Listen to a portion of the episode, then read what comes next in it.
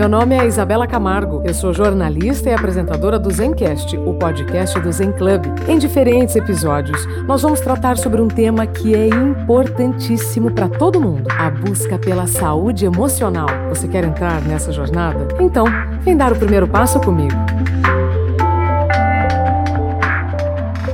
Olá, olá, salve, salve, seja bem-vindo, bem-vinda ao Zencast, o podcast do Zen Club, a plataforma em que você acessa conteúdos para pensar melhor, decidir melhor, escolher melhor e viver melhor.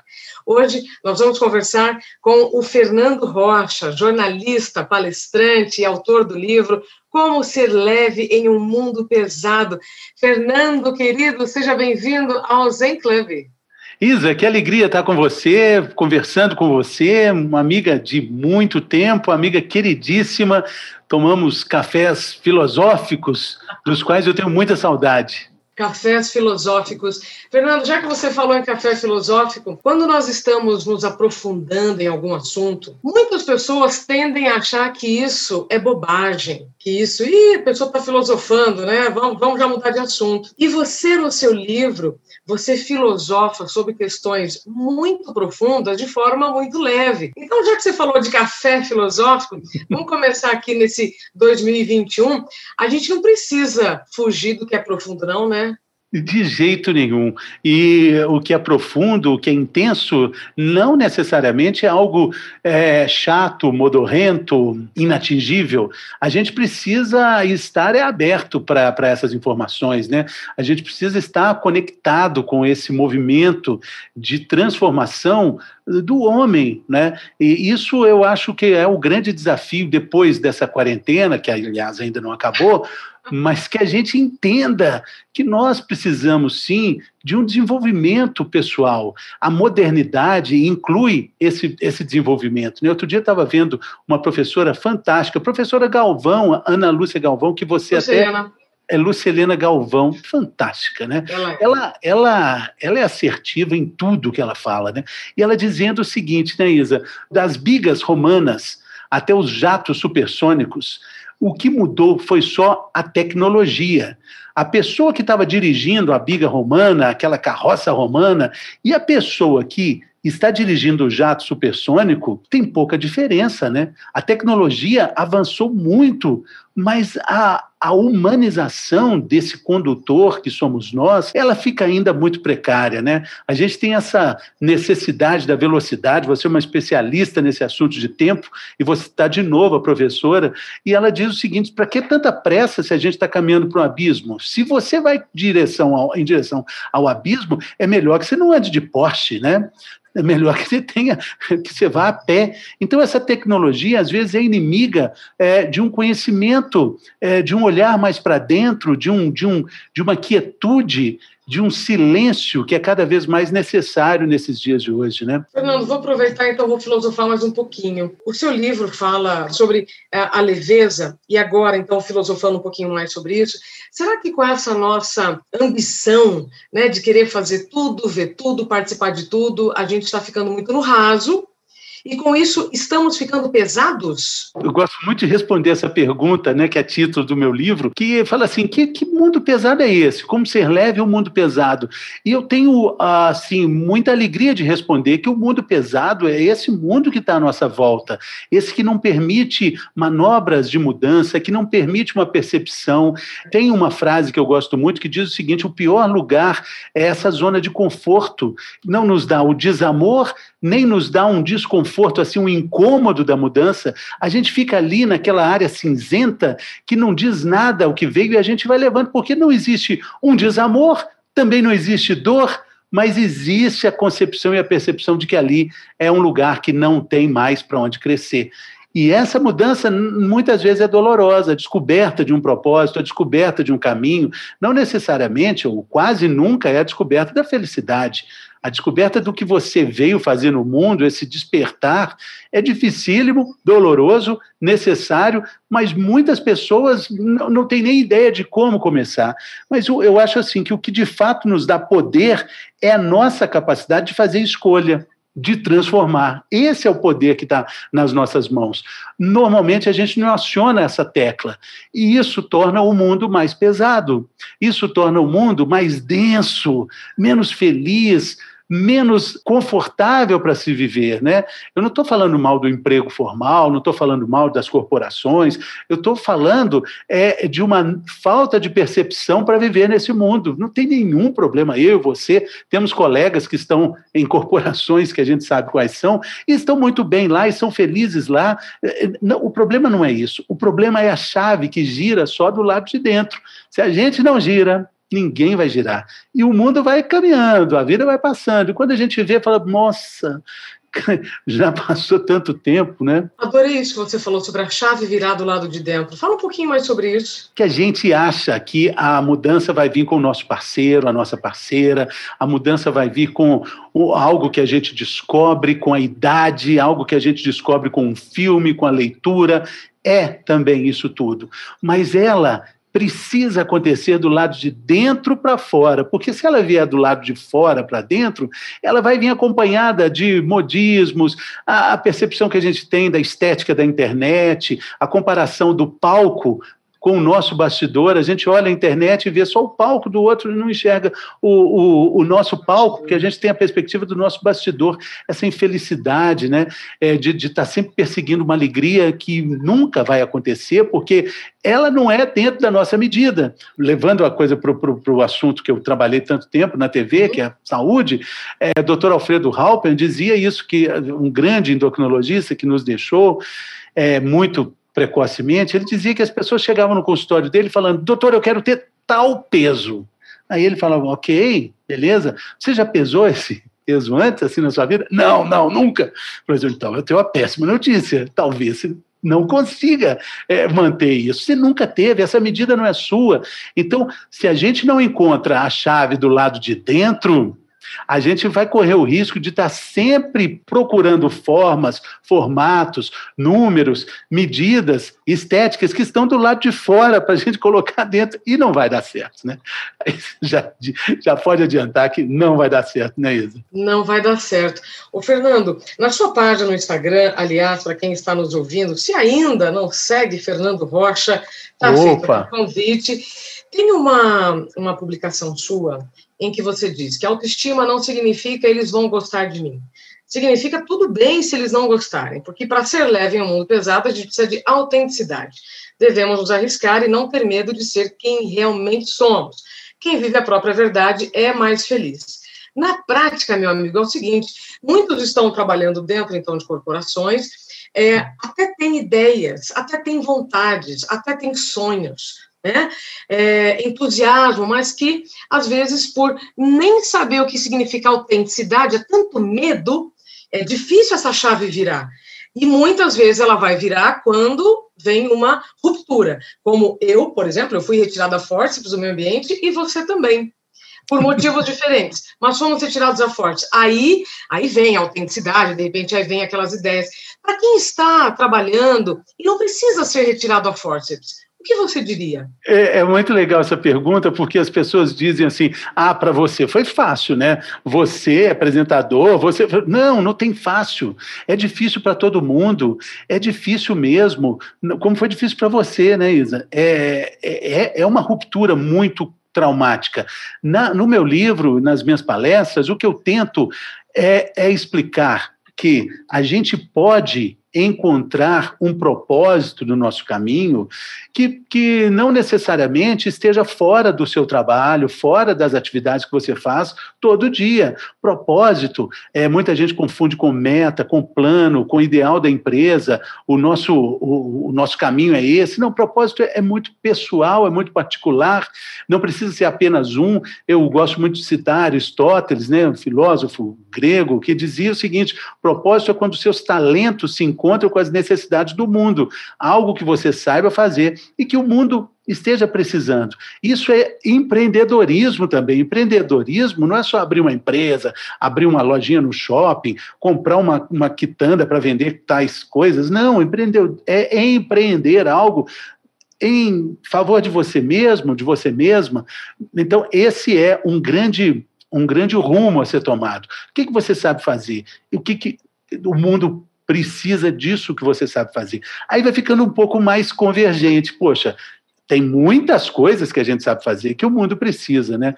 E eu gosto também de fazer mais uma provocação. Se você não tivesse a pergunta muito muito feita nos MBAs americanos, e foi de lá que veio essa inspiração. Se você não tivesse que se preocupar com seu nome, com, com, com sua tradição, com sua reputação, e nem com salário, e nem com questões financeiras, você não tem que preocupar com nada. Qual seria o seu trabalho? Não adianta falar, ah, eu ia para Fernando de Noronha, ia para uma ilha deserta. Não, não vale, não é isso. Eu estou falando de trabalho, que é inerente à nossa condição. Você faria o quê? Você, você gastaria a sua existência aqui na Terra fazendo o quê? Você não preocupa nem com reputação, não preocupa nem com dinheiro. Ou seja, é aquela frase lá que eu estava falando, né? Que, se, que é isso que vale. É essa que é a questão. É para isso que a gente levanta segunda-feira com o olho brilhando de alegria, de entusiasmo. Claro que não é todo dia. Mas a vida é todo dia. E aí, qual é essa pergunta? Qual é essa resposta? Não precisa ter resposta. É uma pergunta retórica, porque, na verdade, as perguntas são mais importantes que as respostas. As perguntas é que vão mover o mundo. E aí, tem mais uma. Ok, não quero nem saber a resposta, mas eu te pergunto também: tem algum ponto de contato dessa sua resposta com alguma coisa que você está fazendo hoje? Não. Está longe demais. Então, então está na hora de olhar algumas questões. Tem muita gente, eu me surpreendo com, com tanta gente que diz sim, tem. Porque é normal você pensar, nossa, está todo mundo insatisfeito. Não, tem muita gente insatisfeita, mas tem muita gente que fala, cara, tem, tem, é, é, é perto do que eu faço, é, tem a ver, estou no caminho. Então, Ótimo. Então, bacana. É isso, é aí que a gente vai se desenvolver, né? Aí que a gente vai se tornar pessoas melhores, é por aí que a gente vai a, a, a, assim, abrir esse, esse buraco filosófico, né? Para entender o que está acontecendo nesse mundo nosso, né? Fernando, então, pelo que você falou, vamos ver se eu entendi direito. É o seguinte: é, aquilo que eu desejo fazer tem alguma coisa a ver com o que eu estou fazendo? É, mas Sim. que deseja intimamente, deseja dessa forma. Porque às vezes você fala, poxa, eu gostaria muito de, de, por exemplo, minha irmã, ela gostaria, quando ela era muito pequena, ela gostaria de ter sido uma, uma botânica. Hoje ela é juíza de direito. E eu tenho certeza que em algum momento pesou isso. Ela gostaria de, de, trabalhar em Noronha, com os golfinhos de Noronha, mas em algum momento pesou essa questão é, da estabilidade, pesou essa questão da reputação, até, com todo respeito a, aos botânicos. Não estou não estou fazendo juízo de valor, eu estou dizendo de uma coisa completamente diferente entre ser botânica, entre ser uma, uma, uma trabalhar com, com biologia, na verdade biologia, e ser fazer direito, ser uma juíza de direito. É muito diferente do sonho para a realidade, né?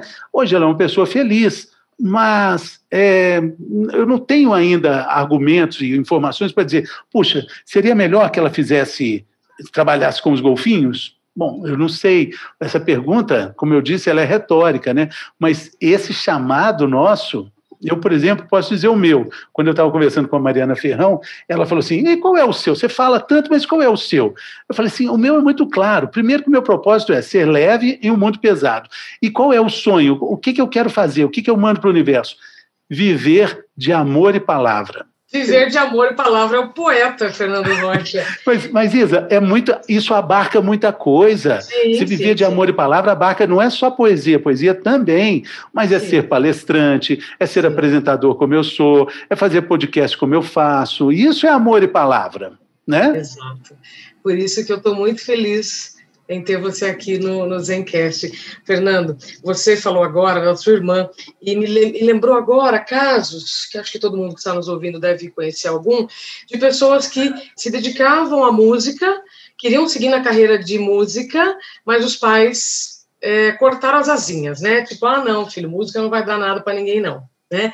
E aí me trouxe agora aquele filme da Disney chamado Soul, né? Você assistiu, Fernando? Assisti. É, é, interessante, Isa, porque existem críticas dizendo que ele coloca uma pá de cal no que é propósito, no que é ide um ideal de vida, e chega à conclusão de que a vida é todo dia.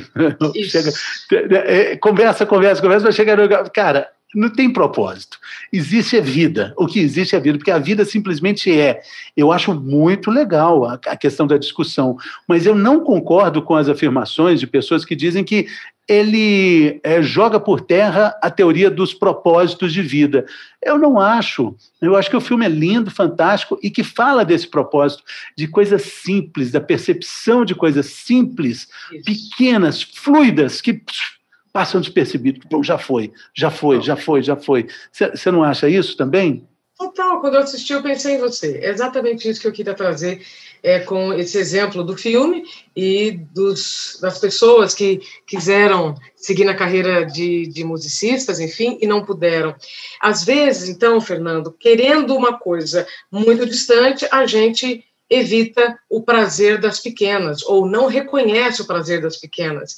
E aí a gente coloca a felicidade ou a satisfação é, é, muito longe, algo muito intangível. É, é, muito legal a gente perceber, eu, eu, acho que eu comentei isso com você já em outras conversas, é, tem um aviso no aeroporto de Lisboa, um aviso tão bacana no lugar de passagem de muita gente para lá e para cá, uma esquina do mundo na Europa, né? porta de é. entrada da Europa, Lisboa, aí tem lá um aviso, aviso aos viajantes, o, o caminho também é um lugar. Você que está aqui, que parou aqui, que está lendo essa mensagem, entenda: o caminho também é um lugar. O, o, fato de você estar caminhando, você está em um lugar. Você já chegou em um lugar. Chico Science dizia, né? Um passo à frente, você já não está mais no mesmo lugar. E aí você entra num lugar chamado caminho, que é muito bacana. Talvez você esteja querendo chegar em lugares muito longe. Então vamos, vamos, vamos diminuir essa régua aí, né? Para a gente entender isso. É, é, assim que eu tento responder o que você está dizendo. É claro que eu tenho mau humor, é claro que eu tenho medo, que eu tenho ansiedade, é claro que eu tenho desespero, é claro que eu tenho uh, dias terríveis. Mas é, e eu tento, não que eu consiga, mas eu tento entender essas sombras que fazem parte do que a gente é. Esse olhar para dentro, essa percepção de que, puxa vida, o medo o medo ele, ele, faz parte desse cenário nosso. A gente aprendeu muito a conviver com o medo, né? Com medo, com a certeza da, da finitude. E não dá para jogar esses sentimentos para baixo, para debaixo do pano, né? eu, eu, numa percepção assim ideal, tipo o Monja Coen, eu pensaria assim que eu acordo e penso, puxa vida, como vai ser difícil hoje, como falta perspectiva para esse dia. Mas eu tento é, colocar metas possíveis de, por exemplo, é, fazer coisas é, eu li isso uma vez, achei fantástico você fazer listinhas, né? Listinhas assim. Uhum. É, tem um efeito tão bacana no cérebro, esse tique, esse tique, tic, tic, isso te dá um bem-estar. Eu fiz essa, essa experiência e é muito legal. Então, coisas assim que estão dentro da sua, tipo arrumar a cozinha, varrer a casa, arrumar a cama, tomar banho, levar as roupas.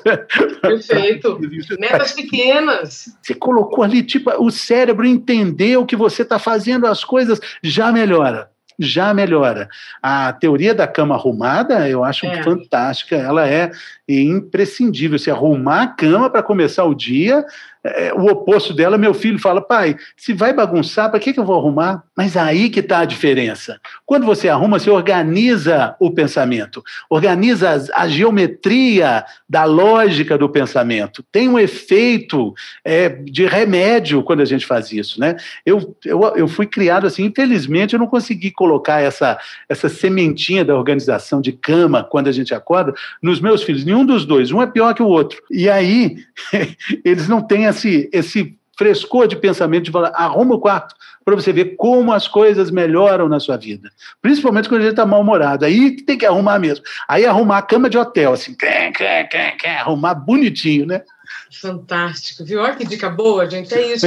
Mas é isso, então, Fer, que é, eu queria ouvir você. É, um dia que aparentemente não está tudo bem, né? Porque a gente tem dias que as nossas células também não acordam bem né? E tudo bem, vai contra a biologia? Não, então vamos fazer pequenas coisinhas, né? É, exatamente. Eu, te, eu, eu, gosto muito de conversar assim com pessoas pessimistas, porque elas, eu acho que elas são muito engraçadas nessa, nesse pessimismo diário. Eu tinha um amigo que trabalhei com ele em Belo Horizonte, um jornalista, eu, eu ele falava assim: viver é bom, mas todo dia. Oh, todo dia, nossa senhora.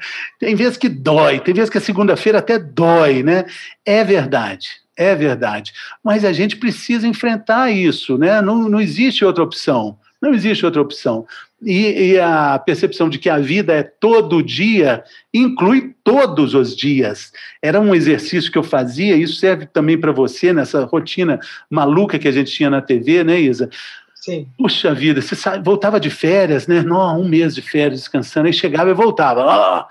Aí aquela coisa modorrenta, você vai no, vai no piloto automático, operando por instrumentos, né? É Aí termina, você vence esse primeiro dia, normalmente uma segunda-feira, tudo emperrado, enferrujado. Aí você fala, legal, consegui, mas amanhã tem de novo. Tem. Amanhã tem de novo, e depois de amanhã também, também, também. Um programa ao vivo tem essa peculiaridade, essa, essa particularidade. Tem que ser todo dia, tem que estar tudo bem. Opa, legal, gente, beleza, bacana ninguém está nem aí se você voltou de férias ou não, eu preciso disso, né?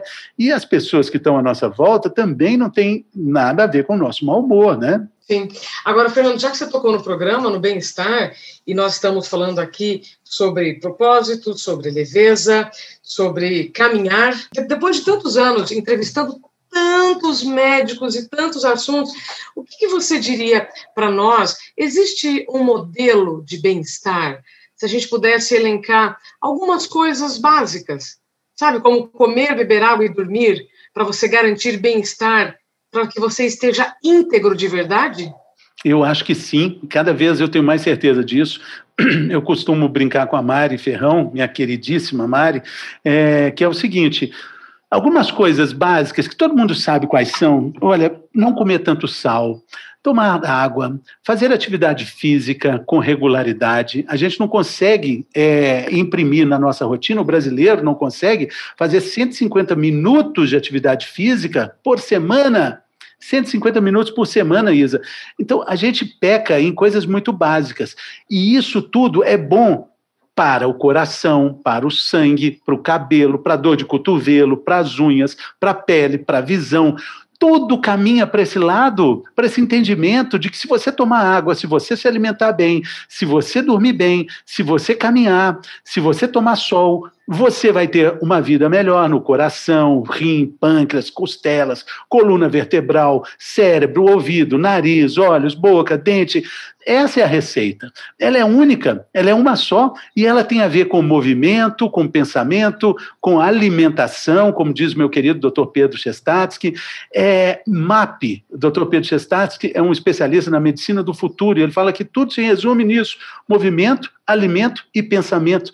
Olha que, que Olha sabedoria fantástica. Serve absolutamente para tudo, não é mesmo? Movimento, alimento e pensamento. Fernando, para a gente então se preparar para, não só para 2021, mas para né, para todos os movimentos que queremos. Você, no seu livro, você fala sobre sinais, que toda crise manda sinais, né?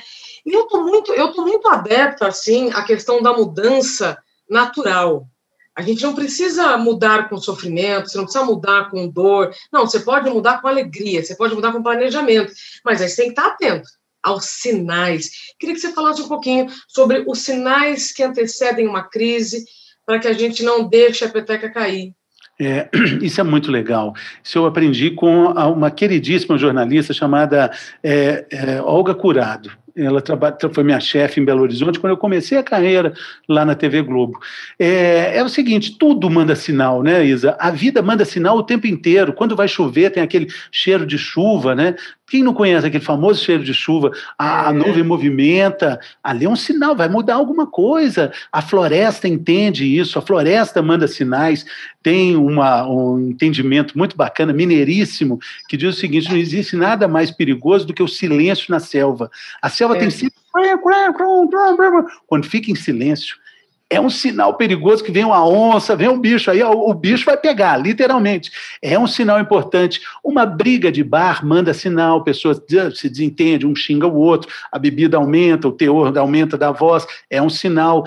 É, a noite avisa quando está chegando, o dia avisa quando está chegando, a gente é cercado de sinais o tempo inteiro, o dia inteiro, o dia inteiro. O elevador, quando chega, um sinal, o elevador chegou. E aí, a gente, na nossa vida diária, principalmente corporativa, na nossa arrogância, na nossa presunção, a gente não enxerga. A gente acha que já sabe tudo, a gente acha que já entende o caminho das pedras. Não, isso aqui é porque vai acontecer tal coisa, tal, tal, tal, isso ali, tal, tal, tal.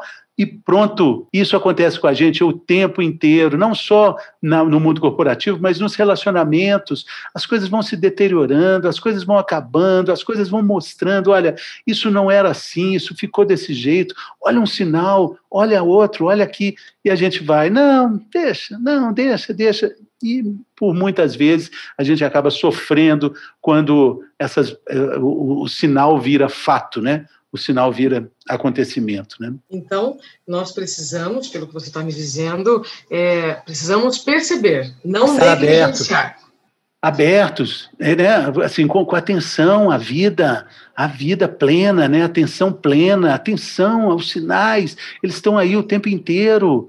Né? Sinal, olha, o que, que é? Como é? Se você não está vendo, então é, olhe para dentro, perceba a sua vida, porque se, se você não está vendo nenhum sinal na sua vida, é, é, um, é um sinal de que algo não anda bem, né? Exato, exato, perfeito. Fernando, então, para a gente encerrar, quais seriam suas recomendações para um 2021 leve? Para que quem esteja ouvindo comece a pensar de forma leve, porque, na minha opinião, meu amigo, isso é prática é treino, né? Porque tudo que é difícil é porque falta treino. Então, o que você recomendaria? Eu acho também. Eu estou aqui com um caderno, antes de conversar com você, estava com um caderninho aqui, estava aberto assim, um caderno antigo. Parei em janeiro de 2020. Parou, está aqui, ó, janeiro de 2020. Parado, eu tenho aqui umas 15 coisas, 15 itens, 15 ideias, 15 possibilidades que definitivamente não aconteceram. Eu escrevi aqui agora, janeiro de 2021, com muito mais cautela, com muito mais, com muito mais sensibilidade para entender. Acho que quando começou a quarentena, quando a gente começou a ficar em casa, existia a perspectiva de que não, nós sairemos melhores, sairemos mais humanos, sairemos mais perspicazes, a natureza vai trabalhar melhor com os homens. Bom, acho que não é nada disso, não, não, não voltamos melhores, mas definitivamente voltamos forçosamente mais humildes isso a gente tem que ser, porque 2020 foi uma traulitada nessa nossa arrogância. Eu vou fazer isso. Não, porque eu vou assim, eu vou viajar. Não, em abril já estou embarcando. Abril vou para. Depois volto, aí férias, aí frio, aí depois calor de novo. Não, cara pálida, não rolou nada, não teve nada. Tum, toma aí na sua arrogância. Isso foi para todos nós. Então, que a gente tenha mais humildade para perceber coisas que são muito mais singelas e que estão muito mais percebíveis do que a gente entende. É só apurar os ouvidos, é só apurar as nossas antenas, as, os nossos receptores que estão aqui prontos para serem usados. A gente é feito de, de célula, pele, osso e também de receptores. Somos receptores de tudo, inclusive dos sinais que vão nos guiar por um caminho mais tranquilo, mais humilde e mais sensato em 2021. Eu acredito nisso, Isa. Só um bônus agora. Como é que você lida com a intuição? Nesse, nesse movimento de ouvir, perceber, você acha que a intuição é uma aliada para a gente viver de forma mais leve? Eu acho que é uma super aliada, mas eu acho que preciso, é, preciso ter um pouco de cuidado para que a intuição não se transforme também numa ansiedade, algo que seja oh. intuitivo, descamba facilmente para uma ansiedade, porque você recebe aquilo, você percebe aquele, aquele insight de possibilidade e é, talvez o tempo da execução e da consolidação daquele insight não seja exatamente o tempo que a gente está lidando, existem tempos dinâmicos, né? de novo falando com o especialista, existem tempos e tempos, e, e é, eu só presto muita atenção comigo, e acho que essa é uma dica também, para a gente não misturar intuição com ansiedade, porque é um pulo, elas nascem quase que juntas. Vem a intuição e depois vem a ansiedade para que isso aconteça. E aí é preciso de novo entender, olha, calma, de que forma, onde, quando? Aquela pergunta, né, de falar assim, pô, será? Será? Tem uma história rapidinha, né, contar de um, de um cara que é, ganha um filho né, que, que ganha um cavalo, eh, e o mestre sábio fala assim: Pô, seu filho ganhou um cavalo, é, ele tá, tá, ganhou esse prêmio, isso é muito bom para ele. Ele fala assim: Pô, será? Aí ele cai do cavalo e quebra a perna e aí vem os vizinhos e falam assim, nossa, que coisa horrível, né? Seu filho ganhou o cavalo, foi premiado, mas agora já quebrou a perna, que coisa péssima. Será? E logo depois vem uma guerra, todos os filhos da mesma idade são alistados, menos ele, porque estava com a perna machucada. E aí vem a validação disso, né? Por será? Então, é esse será Poxa, tudo, tudo ao seu tempo, tudo tem um porquê, tudo tem uma lógica, e é preciso da gente não ter ansiedade para desvendar esse mistério fantástico que é a nossa vida de todo dia, né? Pronto, Fernando Rocha. Humildade. Adorei a nossa prosa, Fernando. Seja sempre muito bem-vindo aqui ao Zencast, podcast do Zen Club. Sempre que quiser prosear, o microfone está aberto para você. Muito obrigado. Um grande abraço a todos os ouvintes. Estamos juntos aí a vida todo dia, inclusive hoje. Você ouviu o Zencast, o podcast do Zen Club. Até o próximo episódio.